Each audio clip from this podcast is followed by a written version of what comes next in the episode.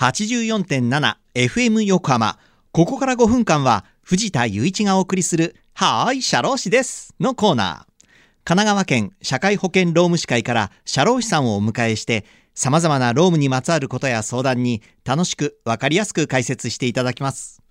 6月の社労士さんは横浜北支部支部長加藤武さんです。加藤さん今週もよろしくお願いします。よろしくお願いします。さて、まあ、今月は保険の話題をお届けしてます。で、前回は労働保険の決算にあたる、まあ、年度更新についてのお話でしたが、今回は会社で働いている人のための社会保険と算定基礎届これ、計算の算に定めるに基礎の届けと書いて算定基礎届と読むそうですけれども、えー、算定基礎届について伺います。まずは、算定基礎届とはどのようなものなんでしょうか？はい。前回労働保険料を決定する決算にあたる手続きを年度更新ということをお伝えしましたが、はい。算定基礎届も同じように社会保険の保険料を決定する決算手続きだとお考えください。はい。手続きは毎年7月初旬に行います。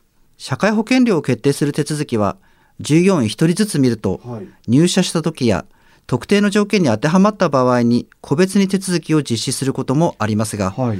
原則社会保険に加入する全員に対して保険料の決定をするのが算定基礎届になります。この算定基礎届のまあ手続きについてもう少し詳しく教えていただけますか？はい、社会保険料は給料の金額に応じた何段階かのステージが決められています。そのステージによって保険料が決定する仕組みになっています。はい。原則として算定基礎届は4月、5月、6月の3ヶ月間に支払われた給料の1ヶ月平均を計算してどのステージに当てはまるかを判定します。はい。7月に算定基礎届の手続きをして9月から新しく決定された保険料が適用される流れとなります。えー、算定基礎届で、まあ、その保険料が決定されるということなんですね。はい。えーで社会保険はお給料からまあ結構な金額が引かれている気がしますけれども、まあ、もらってる給料の金額に応じて決定されているんですね。そうなんです。結構な金額が給料から差し引かれるので損しているように感じる方もいると思います。はい。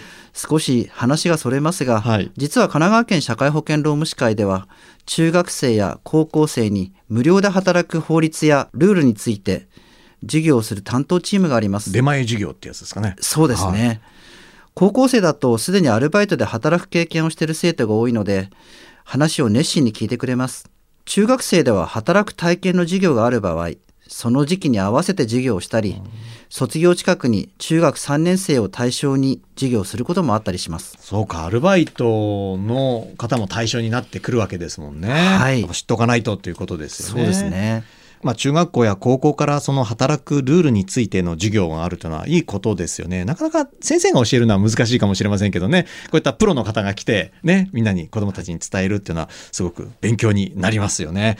自分の時はなかった気がしますね、これ。そうですよね私の時もそうでした最近では外部の講師を呼んで教科書以外の授業を充実させている学校が増えてきているようですはい。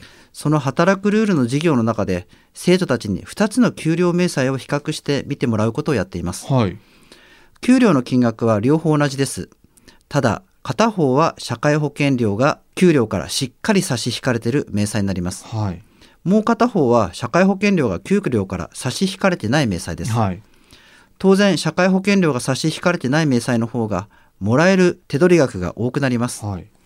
生徒に尋ねるともらえる金額が多い社会保険料が引かれていない会社で働きたいという生徒が多いですはい。しかし社会保険料が引かれてないということは怪我や病気をして働けない間に生活を保障してくれるお金の支給がないことを説明すると理解してくれます、うんはい。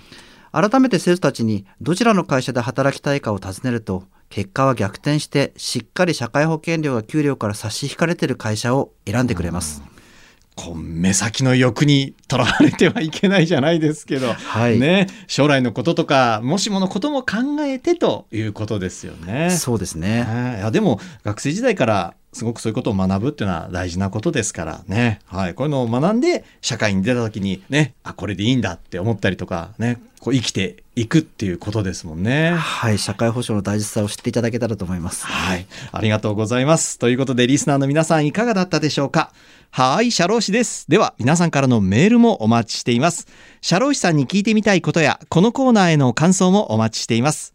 さて、そろそろお別れの時間です。ここまでのお相手は藤田雄一と、加藤武でした。はい、加藤さん1ヶ月どうもありがとうございましたあ。りがとうございました。この後は再び、浅見ルナさんのサンデーグッドバイブスでお楽しみください。それでは、はーい、社労士です。また来週の日曜日午後2時30分にお会いしましょう。